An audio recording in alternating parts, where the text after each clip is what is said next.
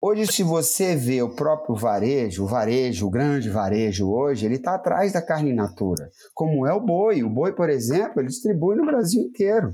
Entende? O varejo tá. O que a gente não consegue ainda é fazer essa distribuição. Existe uma ruptura gigantesca dentro do, do varejo.